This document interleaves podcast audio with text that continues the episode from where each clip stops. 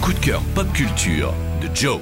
Cette semaine, je vais vous parler d'un jeu vidéo qui vient de sortir sur Switch et que j'ai pas lâché de la semaine, Bayonetta Origins, Ceresa and the Lost Demon. Alors Bayonetta, si vous ne connaissez pas, c'est une saga qui compte déjà trois jeux et ce sont des beat them all. En gros, vous incarnez un personnage qui doit défoncer tout le monde sur son passage à l'aide d'enchaînements d'attaques dévastatrices. La particularité de Bayonetta étant qu'on y incarne une sorcière ultra sexy qui ajoute à son arsenal d'attaques classique tout un tas de pouvoirs magiques lui permettant entre autres de ralentir le temps ou encore d'invoquer des démons infernaux à l'aide de sa chevelure enchantée. Ce nouvel opus raconte les origines du personnage et ce n'est plus du tout le même genre de jeu. On est plongé dans un récit qui fait la part belle à une narration inspirée du conte de fées et le gameplay s'oriente vers le style action-aventure avec une bonne dose d'exploration, le tout pour illustrer un récit initiatique qui rappelle à la fois les mangas de type shonen et les atmosphères un petit peu à la Tim Burton ou encore Harry Potter.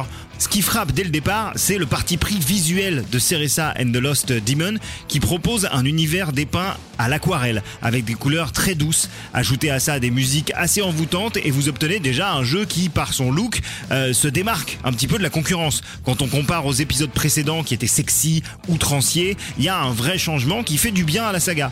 Pour ce qui est de l'histoire et euh, de l'aventure qu'on vit à côté de la jeune Ceresa, bah, c'est un récit initiatique, certes un petit peu classique, mais très efficace dans son rythme et assez bien écrit pour qu'on s'attache au personnage et à sa quête. D'autant que vous y serez accompagné par Chouchou, l'ours en peluche de Ceresa, qui est un personnage à part entière puisqu'il est possédé par un démon invoqué par accident par la jeune apprentie sorcière.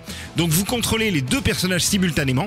Ceresa se concentrant sur l'exploration et l'immobilisation des ennemis pendant les combats, tandis que Chouchou, lui, se charge de les éliminer, bien entendu. Bayonetta, Ceresa and the Lost Demon sur Nintendo Switch, c'est un petit bonbon, c'est vraiment très beau et le charme opère long de la quinzaine d'heures que constitue cette aventure qui serait dommage de considérer comme mineure alors qu'elle apporte un vrai élan de fraîcheur à la franchise. Retrouvez toutes les chroniques de WeFM en podcast sur wefm.fr.